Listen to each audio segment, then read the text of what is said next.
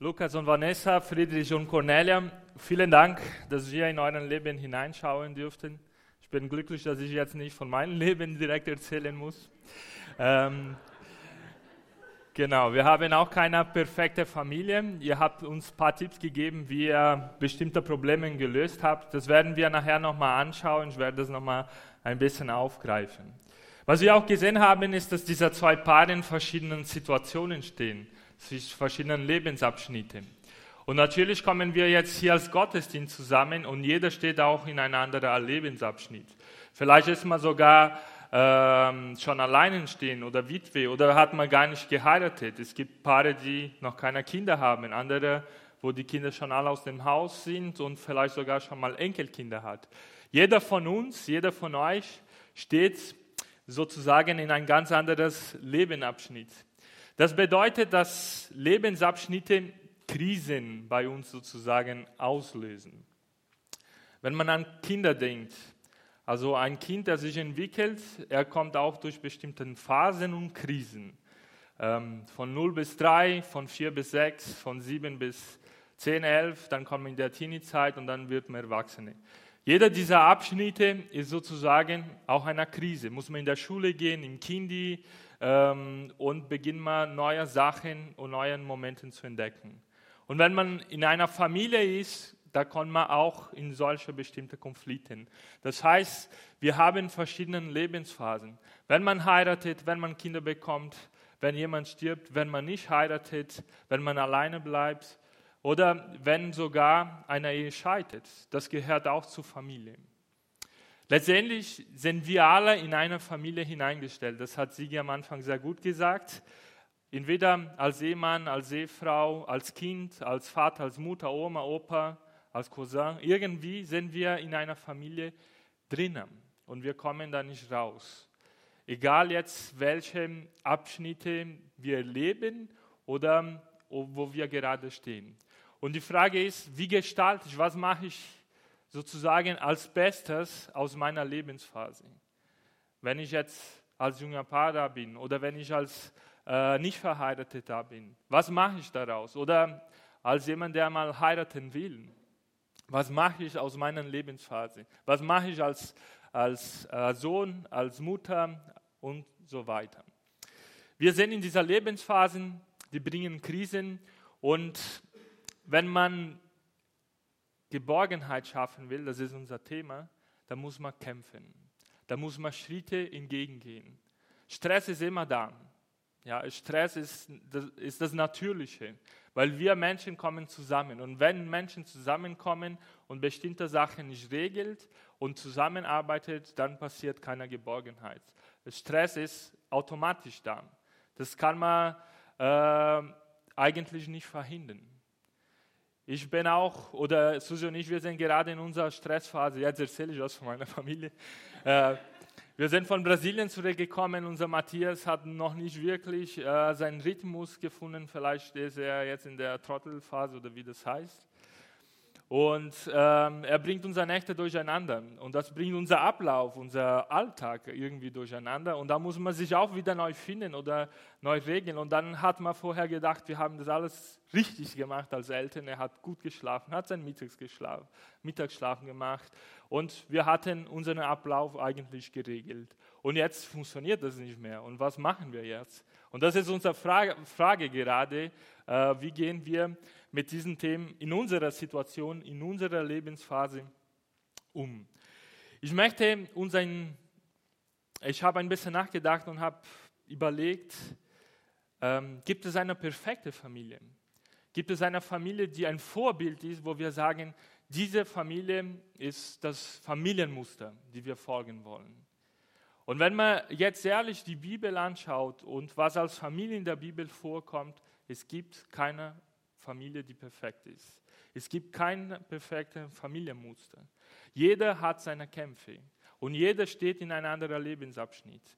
Wir hatten im letzten Gottesdienst äh, ein bisschen über die Patriarchen gehört und ich möchte da mal hingehen. Also Abraham, Isaac, Jakob, Josef, wenn wir mal die anschauen, äh, das sind sozusagen die ersten Familien, die da vorkommen in der Bibel. Und was passiert dort? Jeder der drei Ehen hat Probleme. Die Geschwister hassen sich oder manchmal gibt es Streit. Äh, in einigen Momenten bevorzugen einige Eltern bestimmte Kinder. Ähm, es passiert Lüge, Täuschungen, mangelnder mangelnde Kontakt in der Ehe. Also diese Themen prägen diese drei, vier ersten Familien, die in der Bibel vorkommen. Wenn man noch ein bisschen zurückgehen, Adam und Eva bekommen zwei Kinder, einer, ein Sohn tötet der andere Sohn. Also dann sprechen wir manchmal in unserer christlichen Kreise von bestimmten Familienmustern. Und die Geschichte der Bibel zeigt uns, es gibt keine perfekte Familie. Jeder hat seine Kämpfe. Und das ist jetzt gleich am Anfang dargestellt. Die ersten Familien ähm, funktionieren nicht so, wie wir vielleicht uns vorstellen. Klar, da sagt die Bibel, Abraham, Isaac, Jakob, Josef, sie, sie sind Beispiele im Glauben und natürlich können wir was davon lernen äh, und auch was man nicht machen soll. Aber es gibt keine perfekte Familie. Wenn man dann weitergeht, da gibt es die drei Könige, Saul, David, Salomo. Äh, alle hatten verschiedene Nebenfrauen.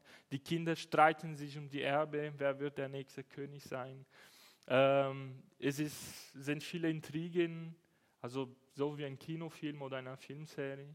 Also ist auch keine perfekte Familie. Wenn man ein bisschen weitergeht zu den Propheten, kann man jetzt nicht viel von Familien hören, aber ich nehme jetzt mal einen Prophet Hosea.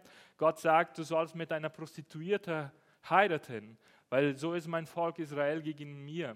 Sie haben auch verschiedene andere Götter. Ob er wirklich das machen müsste, wissen wir nicht, ob das wirklich so passiert ist oder ob das dann nur äh, so interpretieren sei, ob man das nur so interpretiert. Aber letztendlich sagt Gott, du sollst mit einer Prostituierte heiraten. Und es kommt in der Bibel vor. Und wenn man dann jetzt nochmal im Neuen Testament hineinkommt, Jesus seiner Jünger, da kommt kaum Familie vor. Also da wird ein bisschen beschrieben, die Mutter, die Geschwister, aber nicht Familie, wie wir uns vorstellen. Nicht jetzt diese alltägliche Situation, die wir vorher ge gehört haben. Äh, was mache ich, wenn jemand ähm, mich verletzt? Was mache ich, wenn, wenn das mit meinen Kindern nicht so perfekt klappt? Was mache ich, wenn ich nicht einen Partner finde? Diese Fragen kommen kaum vor. Ähm, und in dieser Hinsicht kommt auch ein Paulus vor, der sagt, es ist besser, dass man nicht heiratet, dass man alleine bleibt. Und das war auch seine Entscheidung und das war die Entscheidung seines Lebens. Also wenn man jetzt dieses Bild anschaut, das geht so grob durch die Bibel, es gibt keine perfekte Familie. Und wenn jemand eine perfekte Familie in der Bibel gefunden hat, bitte mir sagen, dann habe ich die Bibel nicht richtig gelesen. Äh, aber ich bin überzeugt, dass in der Bibel keine perfekte Familie vorkommt. Und wenn wir wirklich jetzt Familie gestalten wollen, ab unserer Situation, müssen wir ein bisschen zurückgreifen. Wir müssen das bei dem Schöpfer Gott finden. Gott hat die Welt geschaffen. Und ich möchte einen ganz ungewöhnlichen Text dazu nehmen, die letztendlich nicht direkt um Familie geht, aber die familiären Punkte kommen hier irgendwie vor. Und das ist äh, 1. Mose 1 bis 3. Was kommt davor? 1. Mose 1, die Schöpfungsgeschichte in sieben Tagen. 1. Mose 2, hauptsächlich Adam und Eva, Gott hat den Menschen erschaffen.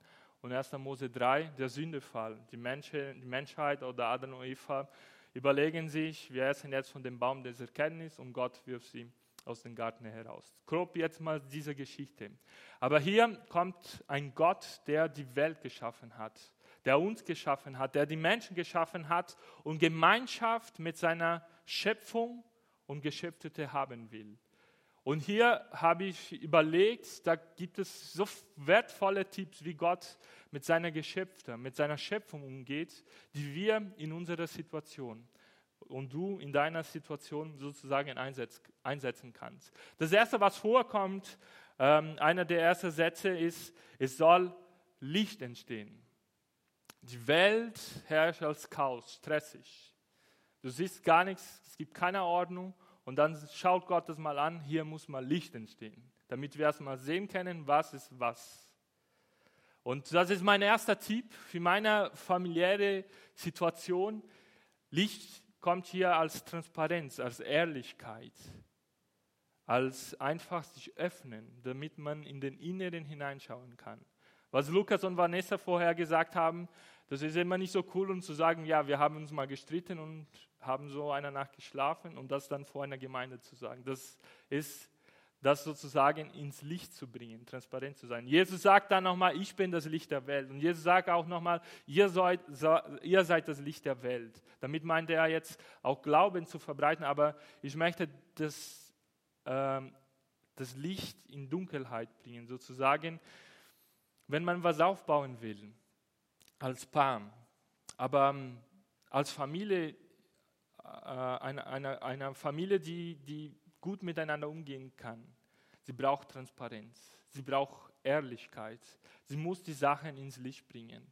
Sachen einfach manchmal nicht anzusprechen, löst auch nicht das Problem. Natürlich muss man nicht immer ständig, äh, aber einfach ehrlich sein. Einfach äh, sagen, was in unser Herz los ist. Und auch, was unsere Probleme sind, was unsere Kämpfe sind, was unsere Themen sind. Und ab diesem Moment kann man was zusammen aufbauen.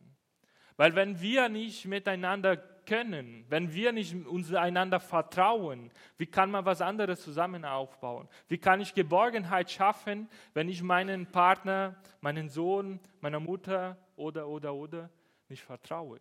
Ehrlichkeit geht um Vertrauen. Und Gott schafft hier Licht in das Chaos. Und vielleicht sagst du, ich weiß nicht, wie meine Familie aussieht, wie meine Situation aussieht. Vielleicht sagst du, da ist schon Licht genug. Oder vielleicht ist das ein Chaos. Hier muss Gott kommen und Licht schaffen. Der zweite Punkt ist, dass Gott die Struktur schafft. Tag, Nacht, Erde, Wasser, Tiere, die fliegen, Tiere an der Erde, die im Wasser, Menschen, Früchte und, und, und. Er fängt an, Jetzt kann ich sehen, was da ist und fängt an zu strukturieren. Familien, Familie braucht auch Struktur in dieser Hinsicht. Also wir leben in keiner Anarchie, wo jeder einfach was machen kann. Das ist ein bisschen so zeitgemäßig. Ja, dein Kind weiß, was besser für, für ihn ist. Ich glaube nicht daran, ich glaube, dass Kinder Struktur brauchen, dass wir Menschen Struktur brauchen, dass wir als Familie bestimmte Sachen zusammen machen müssen. Zum Beispiel Mahlzeiten, einfach zusammen essen, zusammen ins Bett gehen. Wenn einer spät geht, wenn einer spät ins Bett geht, der andere sehr früh, irgendwann trifft man sich nicht. Auch was zum Beispiel Arbeit betrifft, wenn man sich nicht mehr sieht in der Familienstruktur, irgendwann kann das auch auseinandergehen. Das heißt nicht, das muss, das kann. Äh, in dieser Hinsicht gibt es keine feste Struktur. Jede Familie muss seine Struktur irgendwie finden und gestalten. Aber Gott schafft diese Struktur in seiner Schöpfung, in seiner Beziehung mit seiner Schöpfung. Und wir sind auch berufen, in unserem Leben selber Struktur zu schaffen und auch in unserer Familie. Und das verhindert auch Stresssituationen. Das verhindert auch, dass Familie manchmal ähm, untergeht. Wenn Gott seine Sachen machen wollte, er kommuniziert mit seiner Schöpfung. Er sagt einfach, ich möchte das machen. Und dann hat er das gemacht und hat er gesagt, das ist gut oder das ist sehr gut.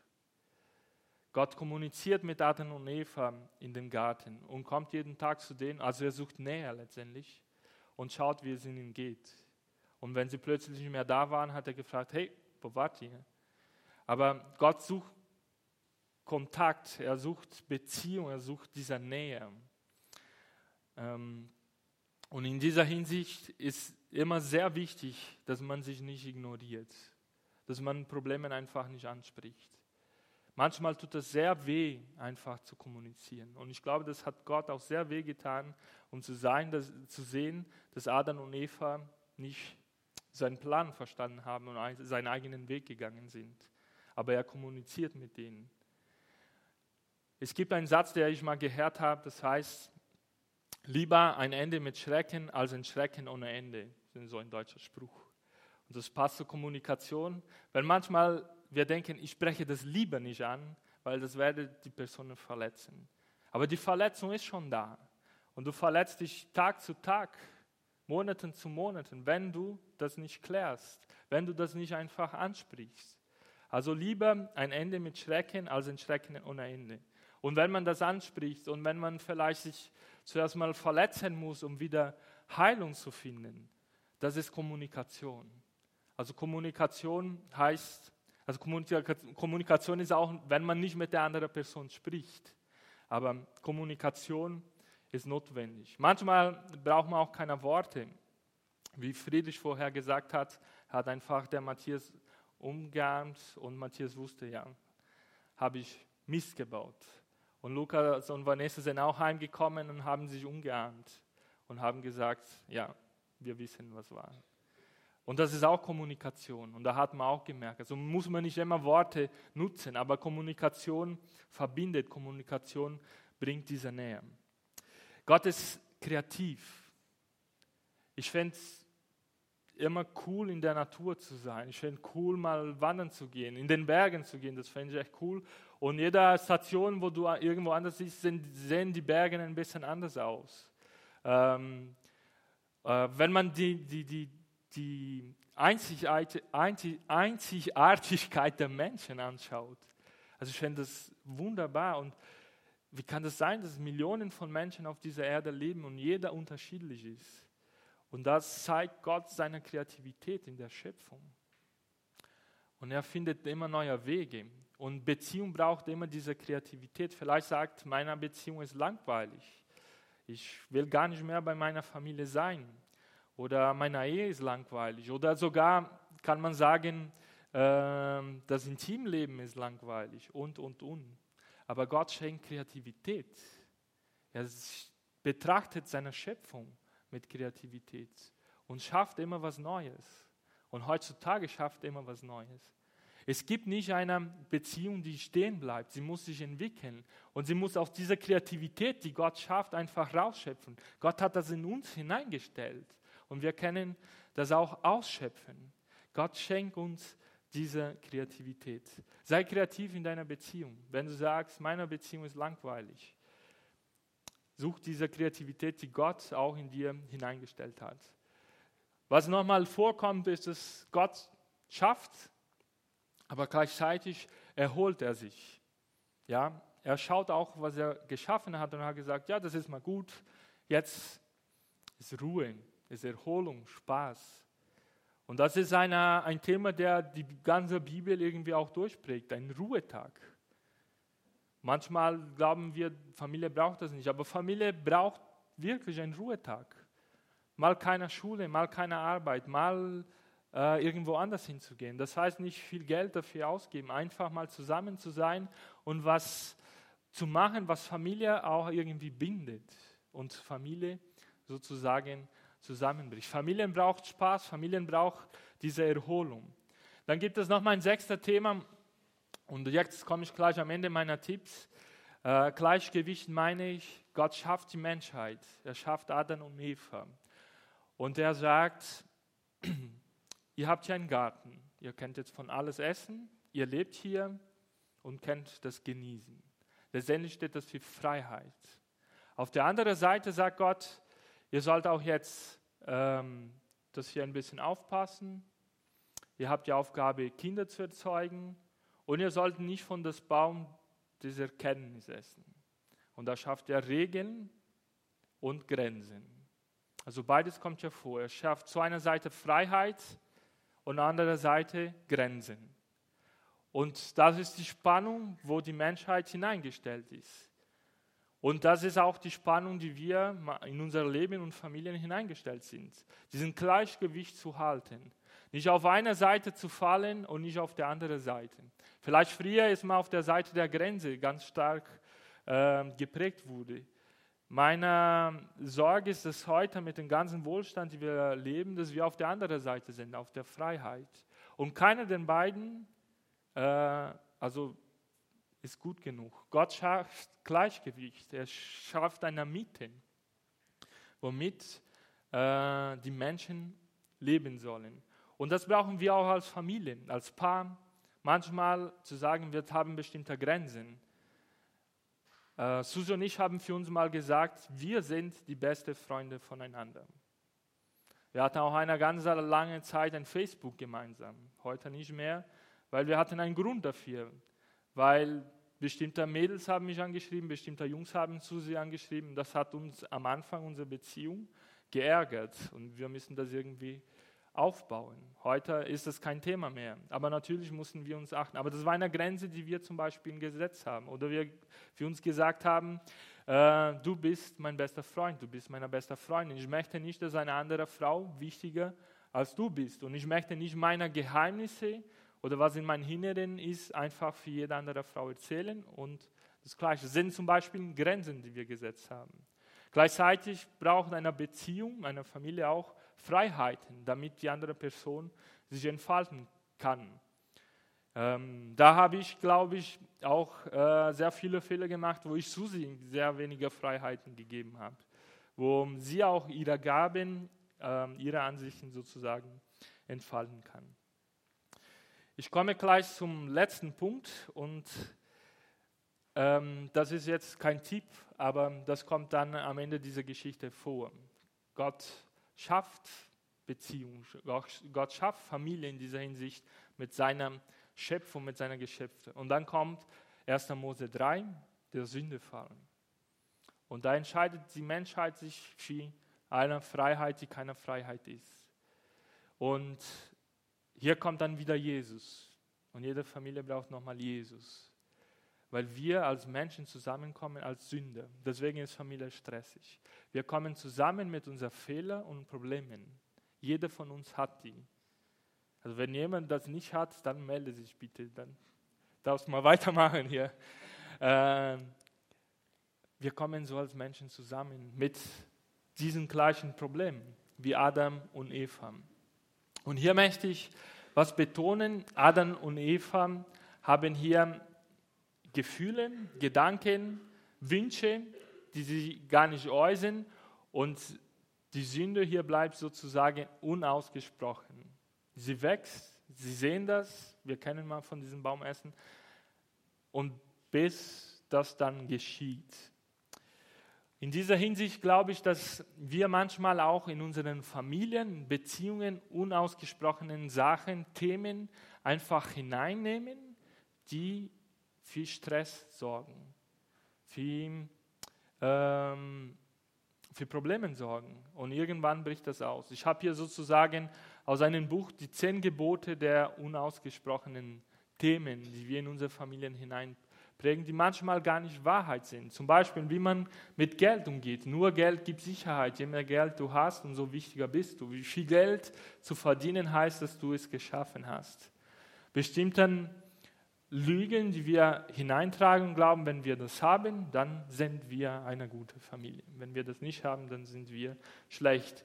Oder um Konflikte, das haben wir schon vorher angesprochen. Vermeide Konflikte um jeden Preis, das ist eine Seite. Achte darauf, dass andere nicht wütend auf dich werden. Und auf der anderen Seite dann laute, wütende, ständige Streitereien sind normal. Also sind Themen, die wir hineintragen in unserem Familienleben und uns zu Auseinandersetzung bringen.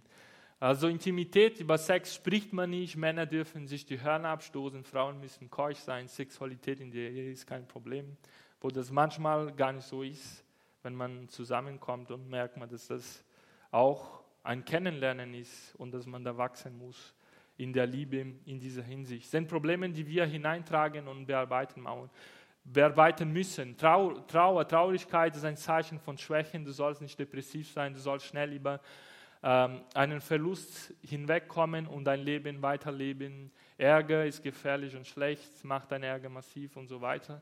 Also ich lese jetzt nicht alles vor, aber wir kommen sozusagen mit verschiedenen Themen in unseren Familien hinein. Sachen, die wir manchmal mit nicht ausgesprochen haben und nicht geklärt haben. Und das kann auch so eine Art ähm, Sünde sein, wie Adam und Eva jetzt diesen Baum sehen und Gott hat was gesagt, ihr sollt nicht von diesem Frucht essen, aber sie leben mit das und irgendwann bricht das aus. Und dann löst es einen großen Konflikt aus. Und so bringen wir verschiedene Themen in unseren Familien mit, die von Geld, Sexualität, Erfolg, Traurigkeit und, und, und mit hineintragen, die wir von unserer Familie schon geerbt haben, was wir im letzten Gottesdienst gesehen haben. Und lassen das einfach stehen im Raum ähm, Stille. Und irgendwann breitet das aus wie das Coronavirus, die alle irgendwie infizieren. Äh, aber das kommt heraus, wenn das einfach nur da stehen bleibt. Ja, genau. ähm, ich komme jetzt zum Abschluss. Und wenn man das Ganze jetzt hört, es gibt sozusagen vier verschiedene Arten von Familien. Die erste ist die Kämpfer der Familie. Die steht wieder auf einer Seite, wo Freiheit letztendlich herrscht, Anarchie, Chaos, Unsicherheit, Verwirrung, Durcheinander, gibt es keine Regeln, keine Strukturen, jeder macht einfach, was er will. Auf der anderen Seite gibt es die eingegrenzte Familien, wo dann strikte Regeln, strikte vorhanden, keine Freiheit, Diktatur steht. Also sehen sozusagen äh, die zwei Seiten, wie man Familien leben kann. Dann kommt es ein bisschen mehr in der Mitte, äh, wo einfach das mehr um Leistung geht. Du bist wertvoll in meiner Familie, wenn du gute Noten hast, wenn du was geleistet hast, geleistet, geleistet hast, wenn du ähm, das und das machst, wenn man mit dieser wenn dann Methode arbeitet, dann bist du geliebt. Wenn du das nicht machst, dann bist du nicht so wertvoll. Das ist jetzt hauptsächlich vielleicht in den Umgang mit Kindern. Und wenn wir jetzt nochmal auf 1. Mose drauf kommen, Gott schafft Nähe, Liebe, Vertrauen, Freude, Kreativität und, und, und. Und das ist die Familie, die optimal ist, wo ich glaube, dass weniger von, euch, von uns da sind. Wir leben in dieser Spannung, wie ich gesagt habe. Wo stehst du? Wo steht deine Familie, wenn du das alles jetzt mal gehört hast? Wie ist dein Herz? Was sind die unausgesprochenen Sachen, die einfach im Raum stehen? Was sind deine Tipps für deine Familie? Vielleicht hast du auch gute Tipps, wie wir schon mal gehört haben. Vielleicht sagst du, hey, ist alles schlecht, ist alles gut, kein Problem. Wir sind hier in der Welt, das immer wieder neu anzufangen und unsere Lebensphase zu gestalten. Gott möchte das Beste für uns. Gott möchte das Beste für dich und das Beste für deine Familie. Und dir helfen auch, das zu gestalten. Und wenn das auch immer nicht so perfekt ist, wenn man bestimmte Tipps nicht so schnell umsetzen kann. Wir haben eine Sicherheit. Und das ist die Sicherheit, dass wir zu der Familie Gottes gehören. Wenn wir an Jesus glauben, der unsere Sünde vergibt und uns hilft, mit unseren unausgesprochenen Sachen umzugehen, ähm, hat Sigi gesagt, wir haben den Heiligen Geist, der uns einen neuen Namen schenkt. Wir sind als Christen da. Wir sind als äh, Geschwister und wir haben das Reich Gottes als Erbe und die Ewigkeit. Das ist eine andere Familie. Und wir müssen mit der Gewissheit sein, dass unsere irdische Familie nicht perfekt sein wird. Das ist die Last der Sünde, die Last der Sündefall, die wir auch in unseren Familien mittragen. Deswegen haben wir auch eine zweite Familie. Und was Jesus, was Jesus oder was Offenbarung sagt, es wird eine neue Erde und ein neues Himmel kommen wo keine Traurigkeiten, keine Schwierigkeiten, kein Weinen, kein Schmerz und keine gescheiterten Familien mehr geben wird und kein gescheitertes Leben mehr geben wird, aber ein neues Reich. Halte dich fest daran. Gott segne dich. Amen.